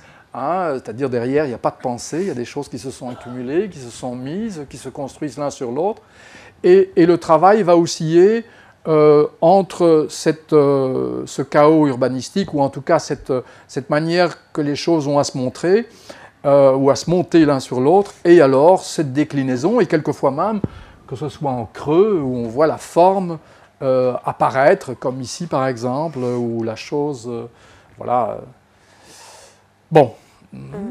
il y aurait plein de choses à dire, mais le temps presse, je pense, un peu. Hein. Oui, mais ce qui est intéressant, c'est d'observer, c'est de voir dans quelle mesure il y a peut-être aussi un glissement dans l'épaisseur temporelle des images vers une épaisseur accumulative aussi de l'architecture et une densité de l'information du coup euh, réunie dans le cadre. Pour revenir peut-être euh, au, mur euh, nu mitoyen, le, format associé qui est donc un format monumental présente ceci aussi de, peut-être contradictoire et, de manière intéressante justement qu'il s'ancre dans la peinture d'histoire. Le grand format se justifiait pour la peinture d'histoire et justement pour les hauts faits de l'histoire.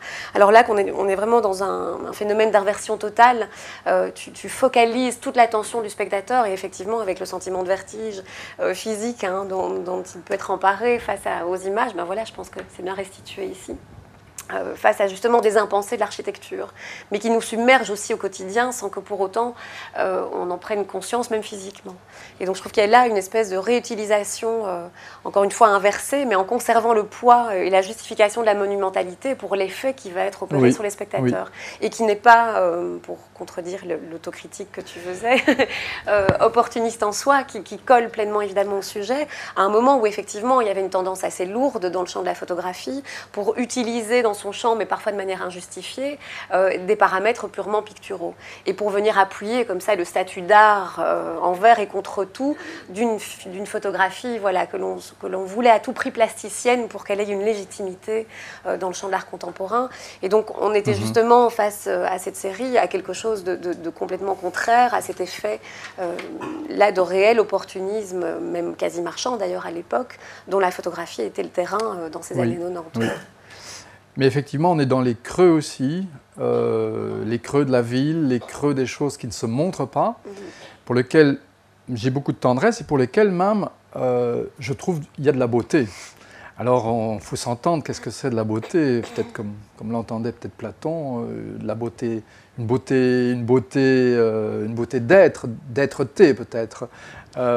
mais j'accorde cette beauté, enfin je l'accorde, ce serait bien prétentieux, mais en tout cas, j'essaye de, de, mettre l'accent dessus sur des choses qui semblent désolées ou désolantes. Mm-hmm.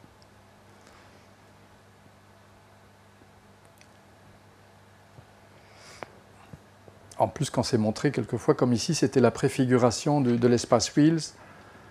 Euh,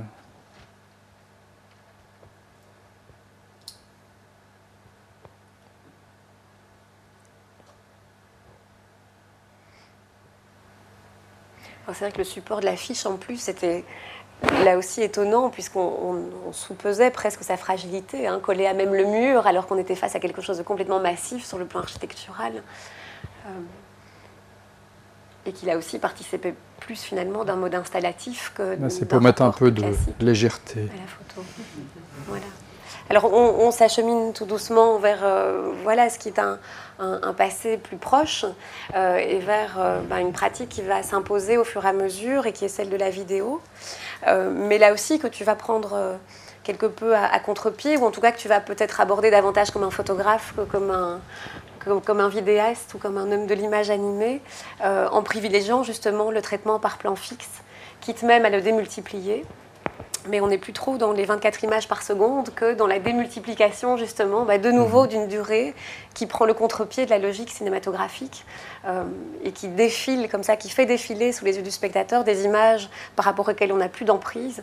Là de nouveau, tu nous mets en coprésence avec des individus cette fois, euh, bah, dont tu as suivi des moments euh, de, repos, de sieste à Milan et de nouveau en déconnexion hein, avec, avec l'espace environnant. Est-ce que tu peux revenir sur cette procédure?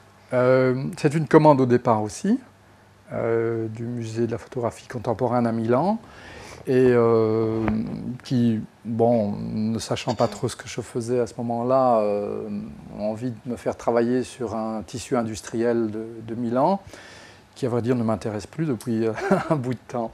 Donc, je dis oui, s'ils acceptent de la vidéo, ce qu'ils ont tout à fait. Bon, voilà. Donc euh, la manière de travailler, ça va être un petit peu comme les, grands cahiers, c'est-à-dire euh, cinq moments, cinq écrans qui sont côte à côte, euh, dans laquelle il n'y a jamais de moments spectaculaires. ceci dit, assister à quelqu'un qui fait la sieste et qui est occupé à baver en faisant la sieste, ça peut être spectaculaire en soi à partir du moment où on le filme, parce qu'on sait qu'une caméra, cette cette, manière de pouvoir distancer les choses euh, les plus communes et, à les rendre d'un coup euh, étranges ou autres. Mais voilà, si on regarde ici, il y a euh, cet homme à, droite, à gauche qui fait la sieste, il y a des portraits dont je reviendrai dessus, il y a simplement un aquarium, une femme qui est enceinte et qui parle à son bébé, qui le tient enfin dans le ventre. Et puis là, une bibliothèque municipale où il y a simplement...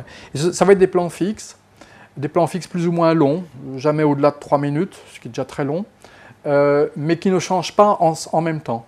Il y a quand même un montage, donc à un certain moment, euh, voilà, là c'est littéralement autre chose, j'aurais dû le montrer peut-être vraiment en vidéo, hein, mais Bon, euh, la vidéo dure quand même 17 minutes, donc euh, voilà, et puis ça peut rendre nerveux certains après un moment.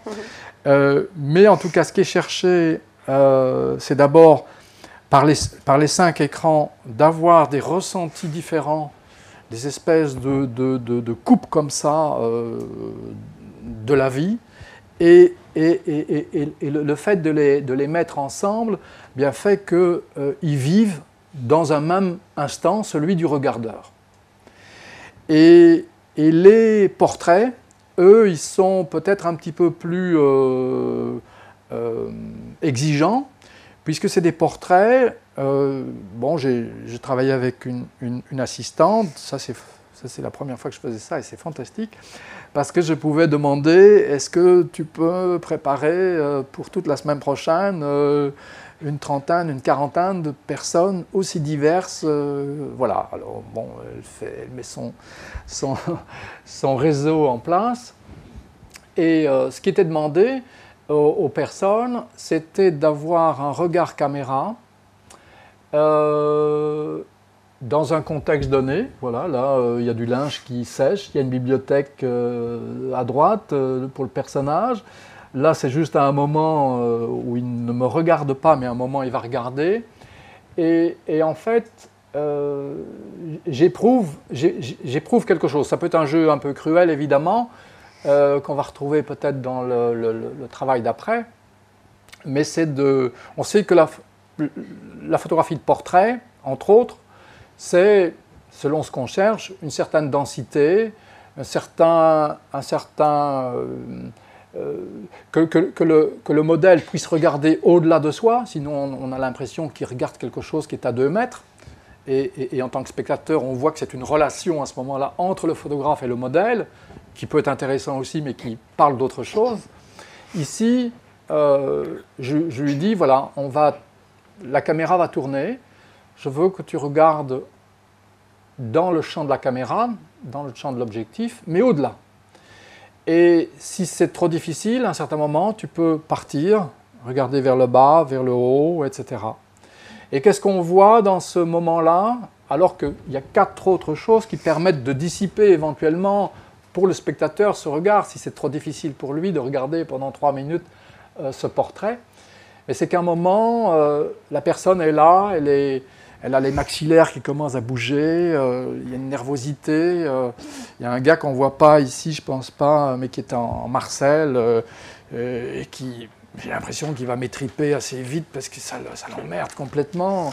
Bon, et puis, et puis à un moment, il relève la tête, il regarde, et d'un coup, il parvient à, a une espèce de détente intérieure c'est à ce moment-là, évidemment, que le photographique, le photographe déclencherait.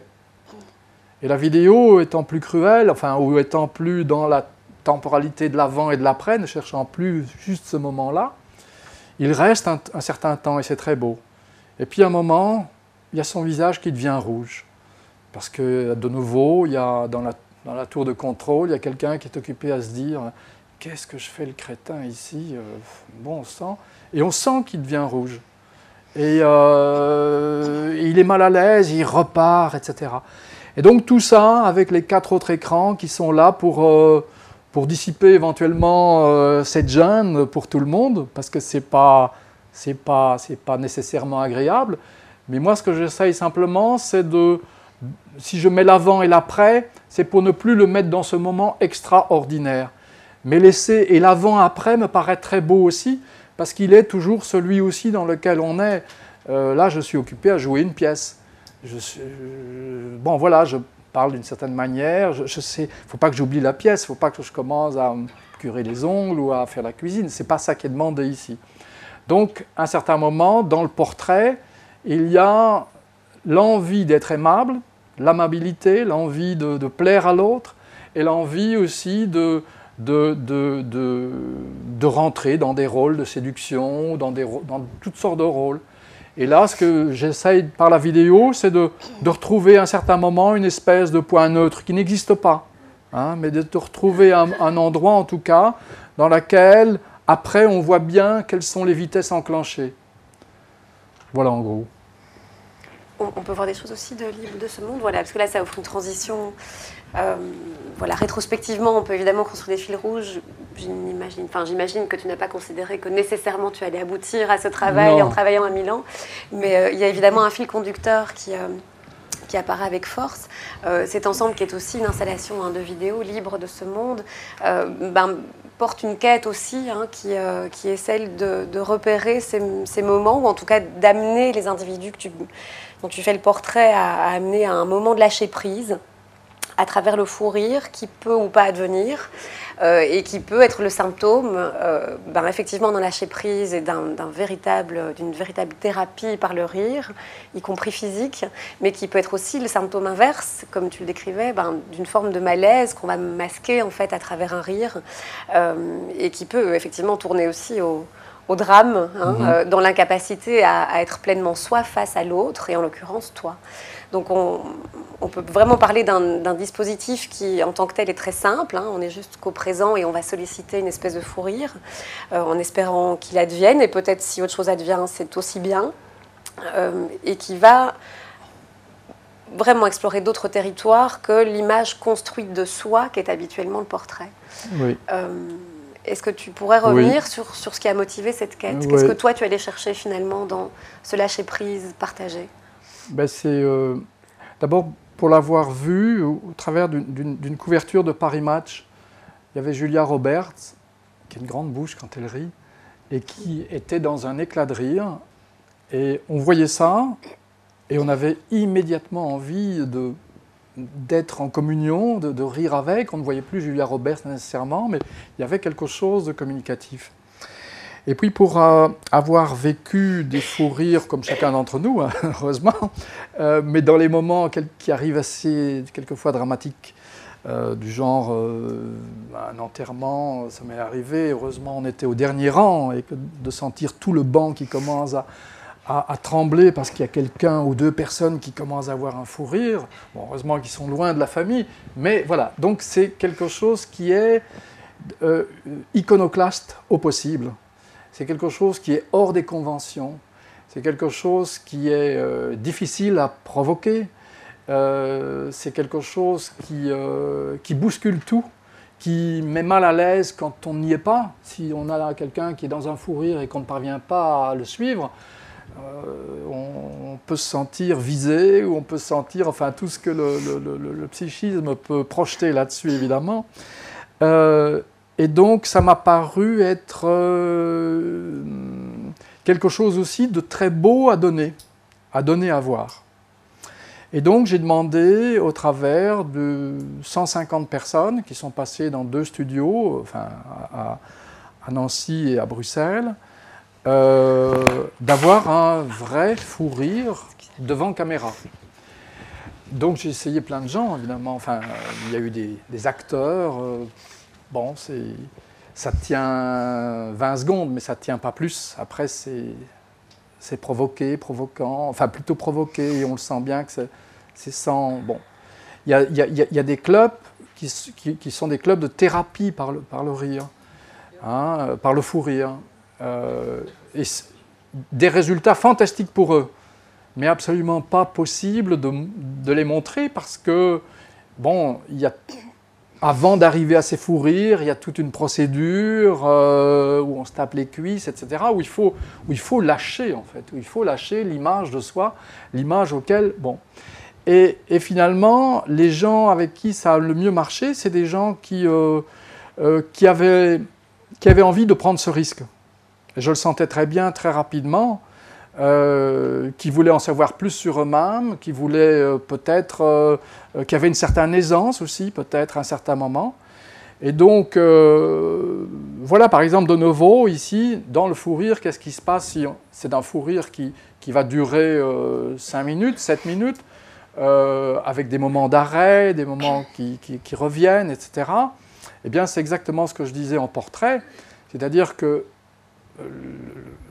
cet homme va partir dans un fou rire, d'abord dans un, dans un, son qui, qui n'est pas lié à la carrure qu'il a, un son beaucoup plus aigu. Donc déjà, il y a une espèce de trahison euh, de ce qu'on pense être, et puis il y a une voix beaucoup plus aiguë comme ça. Euh, il y a euh, le fait qu'à un certain moment, euh, après 30-35 secondes, il voit qu'il y a une caméra, quoi. Et il met la main devant la bouche parce qu'il avait toute sa dentition, ce qu'on fait en général si on n'a pas une dentition, où on est toujours gêné de voir la bouche ou je ne sais quoi, enfin bon, voilà. et puis, sérieux quand même. C'est un prof du NIF, je le dis. c'est vraiment un prof du NIF. Sérieux, bon, voilà. Et puis d'un coup, il repart parce qu'il trouve que la situation dans laquelle il est, et les moteurs leur appartiennent. Je ne les faisais pas rire, je ne, je ne passais pas un film, etc. Et donc, en général, ça se passait dans des cycles comme cela, avec une personne ici qui ne parvient pas à rire et qui va pleurer. C'est très beau aussi. Évidemment, ce n'est pas ce que je cherchais tout à fait, mais c'est très beau, surtout quand c'est montré euh, à plusieurs écrans. Hein. Donc, cette chose-là n'est jamais... Bon. Et quand j'ai montré, après, ça c'est quand il y a les personnes individuelles. Donc la caméra est mise comme ça, dans un format euh, impossible à regarder à la télé, sinon on doit la regarder comme ça. Hein, euh, dans un format qui, dès le départ, est pensé pour être regardé de manière verticale. Et puis on a des horizontales, euh, où là c'est des tandems. 85 ans et, 4, et, et, et 79, deux amis euh, qui, celle de gauche d'ailleurs, euh, ne parviendra plus presque à revenir, parce qu'elle est presque partie dans une forme de catharsis, mais je sentais aussi qu'elle s'épuisait. Et donc, euh, Brigitte, mon épouse, dans l'oreille me dit, il y a quelque chose qui se passe, qui effectivement est, cardiaque. Bon, donc on l'a fait, on l'a fait atterrir.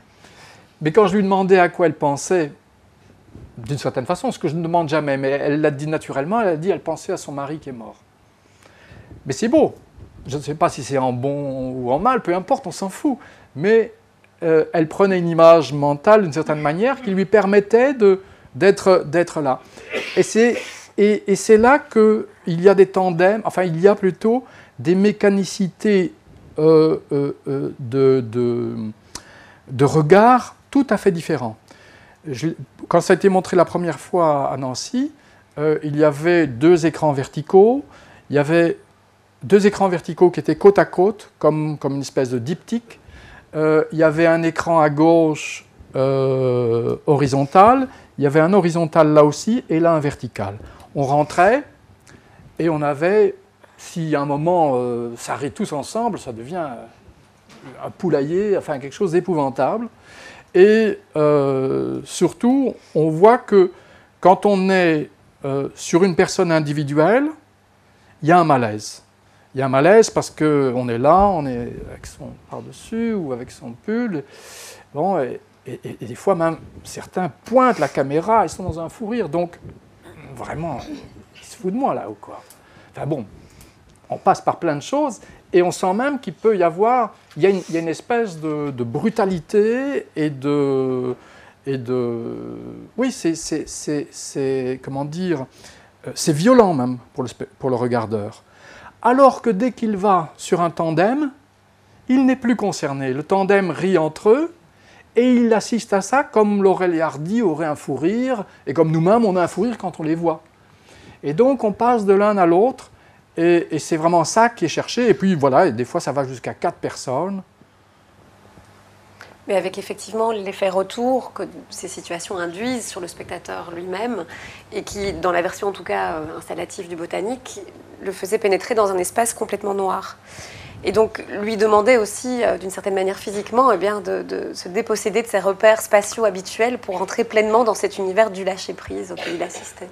Voilà, leur tourne, donc on va conclure sur voilà, un dernier ensemble photographique alors qui renouvelle euh, encore une fois euh, par le contenu et la forme quand même la démarche, la manière de procéder et en même temps aussi les référents historiques puisque pour réaliser cette série intitulée Correspondance, Euh, tu es parti donc d'un fond de cartes postales euh, présentant déjà des vues de Bruxelles, avec tout ce qu'elles ont de canonique aussi, hein, puisqu'il s'agissait de, répondre aussi à une forme d'industrie liée à la représentation de la ville et à son pittoresque, euh, en désirant en fait revenir sur les mêmes lieux et se remettre dans la posture du photographe de l'époque et se donner le temps d'observer en fait ce qui avait été modifié dans cet espace-temps, parfois beaucoup, parfois peu, et en estimant que ce faisant, tu t'inscrivais peut-être aussi idéalement dans une chaîne, puisque ce travail de reprise photographique pourrait être ultérieurement repris euh, de 50 ans, 50 ans, voire plus, euh, pour pouvoir identifier voilà, les mouvements euh, ou les persistances aussi, dont l'espace urbain est l'objet. Oui, oui. Oui, c'est pas que je veux tirer à tout prix ce travail vers une, attitude conceptuelle, mais il, pourrait y avoir quelque chose de cet ordre-là. Euh, au départ, c'est euh, moi-même, je, commence à m'incommoder de mes propres cadres qui sont peut-être un petit peu autoritaires, dans le, par exemple dans les, comment dire, dans les, façades mitoyennes et autres, euh, ou en tout cas qui laissent assez peu de marge. Et donc, je veux jouer un tour à, cette envie de faire, à, cet ego de, de, de bon, c'est pas par torture nécessairement, mais c'est donc se mettre dans les pas de quelqu'un euh, dont le cadre est déjà fait pour soi. Donc c'est le degré zéro de la créativité d'une certaine manière, puisqu'on se met dans les pas, euh, voilà, le type a fait ce, cadre qui tenait plus ou moins à l'époque, mais qui, euh, 100 ans après, euh, forcément, est malmené, etc. Seulement le cadre duquel je pars, évidemment, sont les premières photos à grand tirage, c'est-à-dire les premières photos populaires d'une certaine façon, la carte postale, hein, et la carte postale, vous le savez tous que dans les belles années, c'est 1895-1920 à peu près, et ça remplaçait ça, le SMS d'aujourd'hui. Puisque j'ai vu sur des cartes postales, enfin à l'arrière de certaines cartes postales, j'ai vu, euh, euh, j'ai rencontré Mère ce matin, euh, elle m'a dit que tu serais des nôtres ce soir. Ça veut dire qu'il y a cinq levées de la poste par jour, cinq levées, cinq distributions encore. Donc c'est populaire. Et cette chose va bien servir la photographie, c'est-à-dire qu'on ne va jamais avoir autant de photos de la ville grâce à la carte postale. Jamais autant de photographes se seraient intéressés à la ville s'il n'y avait pas la carte postale. Et évidemment, qu'est-ce qu'on montre dans ces cadres? Souvent, c'est des cadres qui semblent montrer euh, les axes euh, qui font euh, soit de Bruxelles, bon, ici on, on fait plus référence peut-être à Adjet, mais qui font soit montrer que, c'est une ville euh, métropolitaine, presque à l'égal de Paris et de Londres. On va y montrer évidemment les grands travaux, on va y montrer que c'est une ville euh, de lumière, que c'est une ville euh, moderne, que c'est une ville qui, alors qu'on sait que l'hiver, elle est noire de charbon, de fumée, mais jamais une carte postale ne montrera l'hiver. Donc il y a des codes à l'intérieur de ça qui sont finalement aussi rigides que ceux que moi j'emploie dans mon propre travail. Euh, et qui même euh, sont presque, on va pas dire idéologiques, mais derrière lequel il y a quand même une envie de montrer le progrès, de montrer, euh, de, placer Bruxelles sur l'échiquier avec l'argent du Congo, etc. Et donc, voilà. Et ce que moi j'ai envie de faire, évidemment, d'abord, c'est euh, une procédure scientifique, scientifique dans le sens où je ne fais pas appel à la science, mais je fais plutôt à, l'appel, appel à une rigueur euh, euh, de temps, d'espace, de lumière, d'heures, de saison. je peux vous dire qu'on y laisse une partie de sa santé mentale aussi en cours, mais aussi euh, de me dire que voilà, est-ce que contrat peut être pris avec les archives de la ville? Parce que je trouve que c'est un lieu euh, fantastique pour, ce type de mémoire, et où je demande à la ville de Bruxelles euh, de pouvoir reconduire tous les 50 ans ces images.